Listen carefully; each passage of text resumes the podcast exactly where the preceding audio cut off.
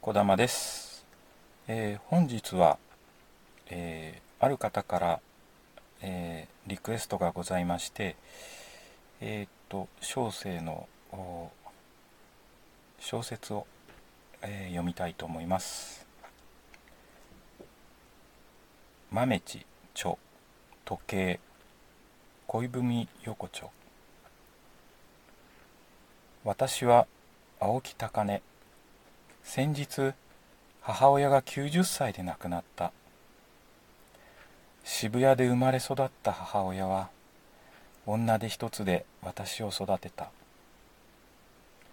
私は子供の頃から貧困で苦労苦労したし日本人離れした外見のせいでいじめにも遭ってきた。そう私は長い間母親を恨んできた。昨夜あの不思議な体験をするまではその夜私は渋谷の街を歩いていた。この街は私の勝手知った庭みたいなもので隅から隅まで知り尽くしている自信があった。しかしその日は初めて見る裏路地を目の前にその自信が崩れていく音が聞こえた。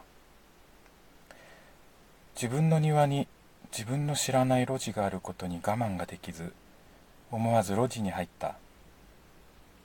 そこは戦後の貧しい雰囲気が漂っていて異次元の世界に迷い込んだようであった。恐る恐る歩いていると暗い建物の奥から男の人の声がした。そこのお嬢さんそうあなた恋をしてますね。私はもうそんな年じゃありませんよ。あなたはここで何をしているのですか？私は代書屋です。ほらあのワシントンハイツに住んでいるアメリカ人に恋をしている日本人女性のために恋文を代筆しています。代書屋と名乗るこの男はボロボロになった学生服を着ていて瓶底のような眼鏡をしている。もしあなた青木かなさんではないですか？かなは私の母親ですが。いやあなたかなさんだ。あなたの恋文の返事が届いていたのですが随分と長い間取りにいらっしゃらなかったので。代書屋は店の奥から茶色に焼けた一枚の切手を手紙を大事そうに持ってきた。ジョージと名乗る男性から母宛ての手紙だった。そこにはアメリカ本国に残してきた婚約者がいることや母へのお詫びが綴られていた。戦後の混乱期にこの渋谷にいやこの国に自由を持ち込んだアメリカ。そのアメリカに憧れアメリカ人との間で私を産んだ母親。